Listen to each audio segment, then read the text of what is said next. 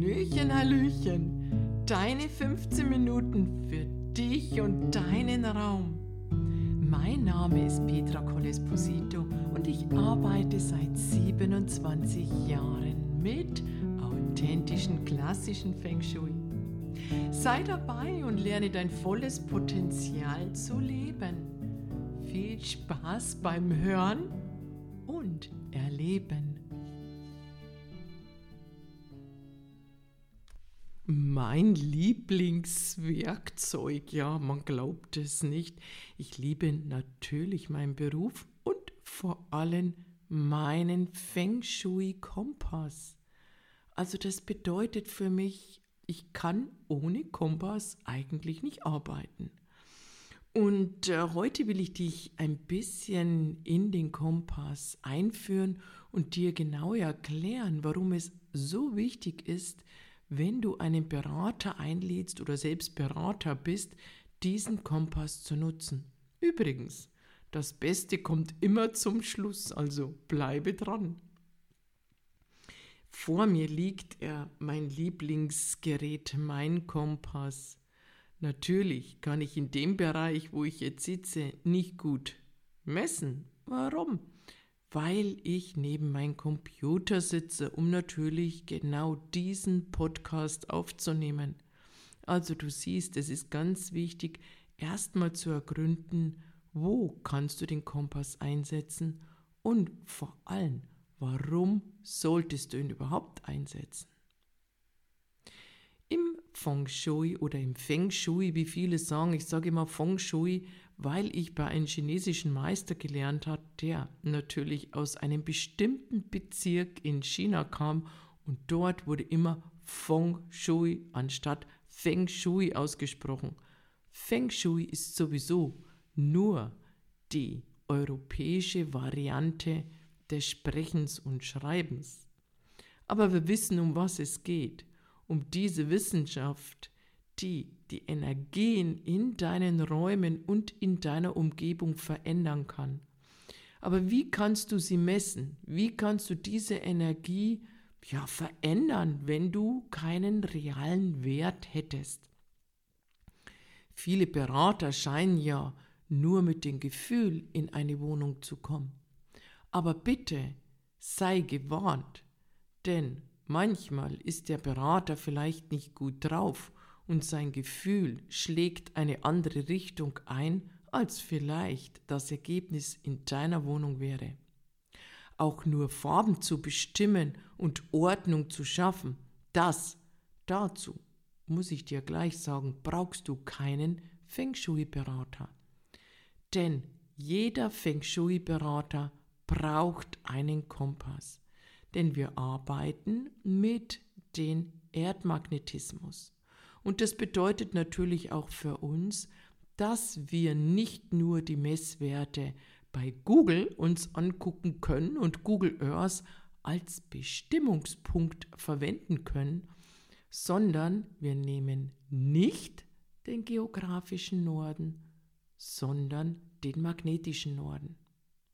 Und bei dem magnetischen Norden brauchen wir ein Messgerät. Und dieses Messgerät ist ein Kompass. Und ein Kompass ist der wichtigste, sagen wir mal, das wichtigste Werkzeug eines jeden Feng Shui-Beraters.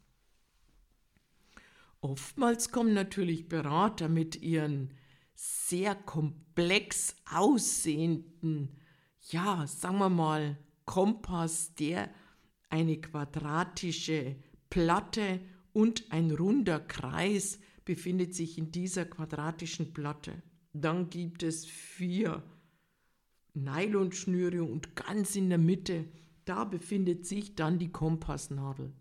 Diese Kompassnadel ist übrigens genauso wie jeder andere Marschkompass, den du natürlich kaufen könntest in einen Survival oder vielleicht in einen Angler-Store oder Shop. Also auch hier ist immer darauf zu achten, du brauchst natürlich ein sehr genaues Messwerk, also einen sehr genauen Kompass. Wenn du jetzt sagst, du möchtest jetzt keinen Feng Shui-Kompass kaufen, obwohl ich ja finde, das ist das einzige Gerät, wo man wirklich genau messen kann, dann versuche einen guten Kompass im zu finden. Also ich würde mir sagen, Angel, Angelshop wäre wahrscheinlich das Beste, da findest du immer ganz guten Bedarf. Aber sagen wir mal, du hast jetzt schon einen Kompass und den hast du irgendwie günstig gekauft. Ja, ich sage immer diese Kaugummiautomaten. Also früher gab es diese Kaugummiautomaten und dann konntest dann, weiß ich nicht, 10 Cent reinwerfen und dann hast du entweder ein Kaugummi erhalten oder manchmal so kleine Dinge und manchmal ist auch so ein Kompass rausgekommen. Also dieser bitte, dieser billige Kompass, der eigentlich wirklich keine gute Richtung anzeigt und der manchmal in Verbindung auch mit Feng Shui gebracht hat, wird den bitte nicht verwenden. Es gibt auch Kompasse sehr, sehr günstig im Internet, aber meistens made in China und wirklich ganz, ganz schlechte Qualität. Also auch hier bitte darauf achten, wenn du jetzt Berater bist oder wenn du messen möchtest, eine gute Qualität muss oder sollte der Kompass unbedingt haben. Denn er ist Grundlage für die Beratung. Denn wenn du dich vermisst, wenn es ein anderer Messwert ist, stimmt die ganze Beratung nicht. Und wenn du auch privat für dich misst, musst du schon herausfinden, wo genau ist dein Norden, wo genau ist dein Süden, um wirklich die Kriterien des Feng Shui anzuwenden. Also mein Tipp, kauf dir gleich ein vernünftiges ähm, Instrument. Wie gesagt, mein Lieblingsinstrument ist ja der Lupan Kompass vom Lupan Shop. Melde dich gerne und ich schicke dir auf jeden Fall die Adresse oder guck auf fengshui.de. Dort findest du im Shop natürlich auch die Instrumente, die wir verkaufen. Aber nun zurück zum Kompass. Was solltest du unbedingt beachten? Versuche immer in Bauchnabelhöhe zu messen. Denn wenn du deinen Kompass auf die Erde legst, dann ist es so, dass du hundertprozentig einen anderen Messwert bekommst wie auf Bauchnabelhöhe.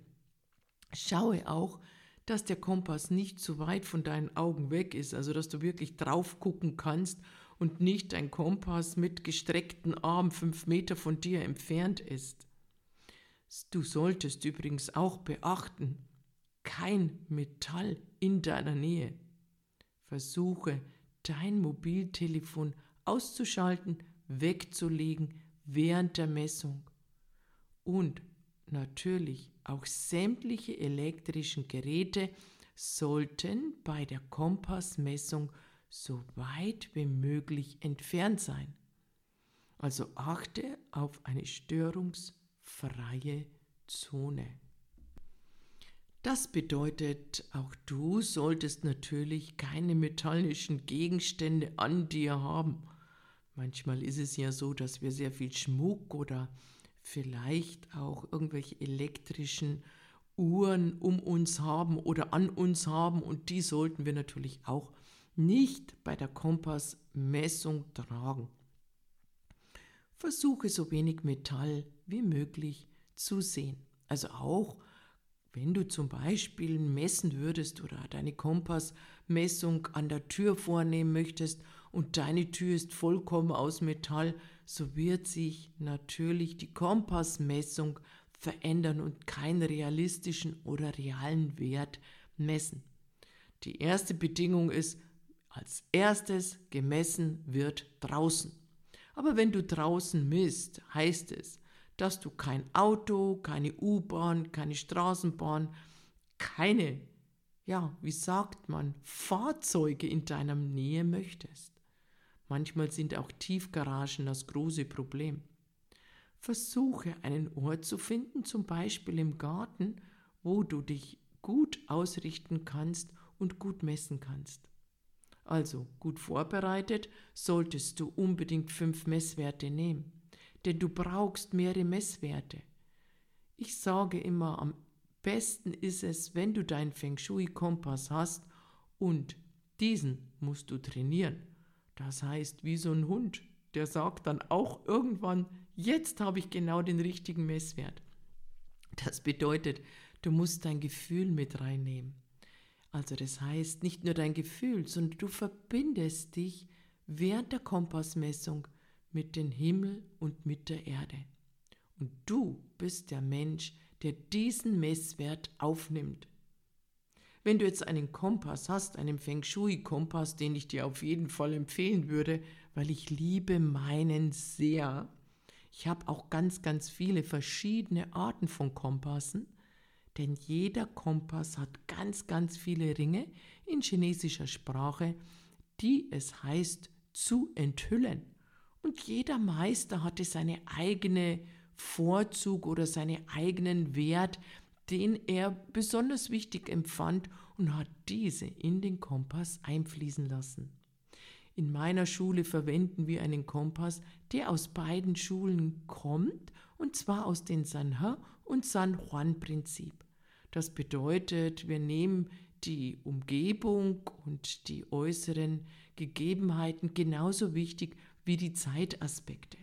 Also das steckt dahinter, hinter diesen zwei Möglichkeiten oder hinter diesen zwei Schulen. Wenn du aber deinen Kompass, deinen Feng Shui-Kompass mal genauer anguckst, so hast du in der Mitte deine Kompassnadel und der äußerste Ring, genau, diesen kannst du lesen, auch wenn du nicht Chinesisch kannst. Dort sind die Gradzahlen 150, 160, 170, 175, 180 kannst du ganz genau lesen. Der Punkt, manchmal ist es ein Punkt, zeigt meistens die Zehnerzahlen und auch die Fünferzahlen an. Und dazwischen ist im Uhrzeigersinn immer ein Strich, der die einzelnen Einheiten anzeigt. Und deshalb finde ich es so gut, einen Feng Shui-Kompass zu haben. Denn im Endeffekt schreiben wir immer die Gradzahlen auf. Wir setzen nicht die einzelnen Ringe und schreiben die chinesischen Zeichen, obwohl wir das auch machen könnten. Aber nur mal als Beispiel. Du stehst an einer Eingangstür, du misst fünf verschiedene Werte. Ja, vielleicht sind sie alle gleich ausgerichtet, so ähnlich. Also sagen wir mal, du hast vielleicht 155, dann vielleicht 158 und dann hast du 100. 6 und äh, 56, ähm, 66 oder so, also alle irgendwie in den gleichen Bereich äh, gemessen. Aber es ist so, dass es mehrere verschiedene Ringe gibt, wie weiter du ausgebildet wirst, die du natürlich einfließen lassen solltest. Also wenn du jetzt zum Beispiel den Auftrag hast, einen Wasserverlauf in den Garten zu bauen, dann musst du auf andere Ringe achten, wie auf zum Beispiel dem 24-Bergering, der dir 15 Grad genau aufzeigt, wo die Energie reinkommt.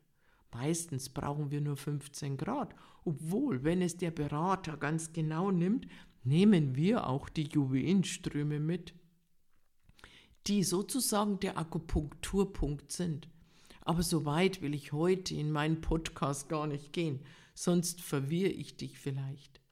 Also du gehst messen, Bauchnabelhöhe, schaust kein Metall in der Nähe, bitte Handy ausschalten, hochfrequente frequente Felder vermeiden, gemessen wird draußen. Und natürlich solltest du messen, dann gibt es auf deiner Kompassnadel eine Spitze. Und diese Spitze zeigt immer nach Norden. Den Kompass kannst du dann drehen und auf der Kompassnadel, auf dieser inneren Nadel findest du einen roten Strich mit zwei Punkten.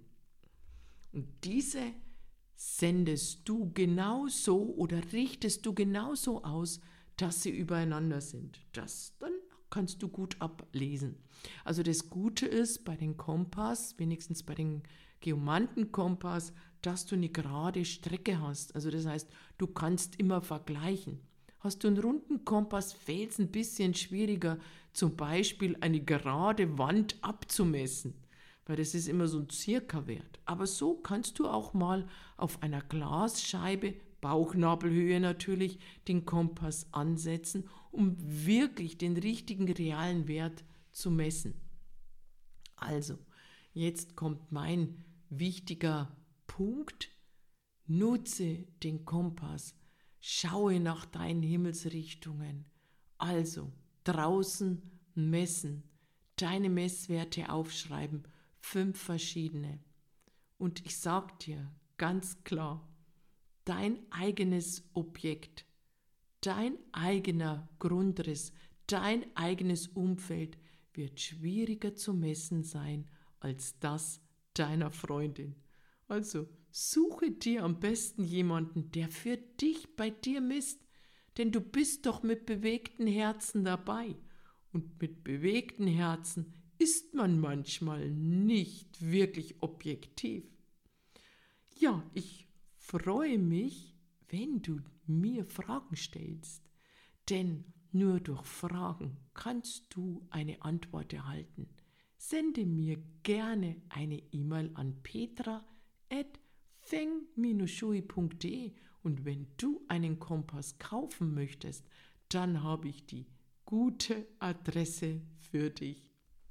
Ich wünsche dir viel Glück und das aus allen Richtungen. Ich freue mich sehr, wenn du meinen Podcast abonnierst und eine Bewertung hinterlässt. Danke heute schon dafür und bis bald, deine Petra.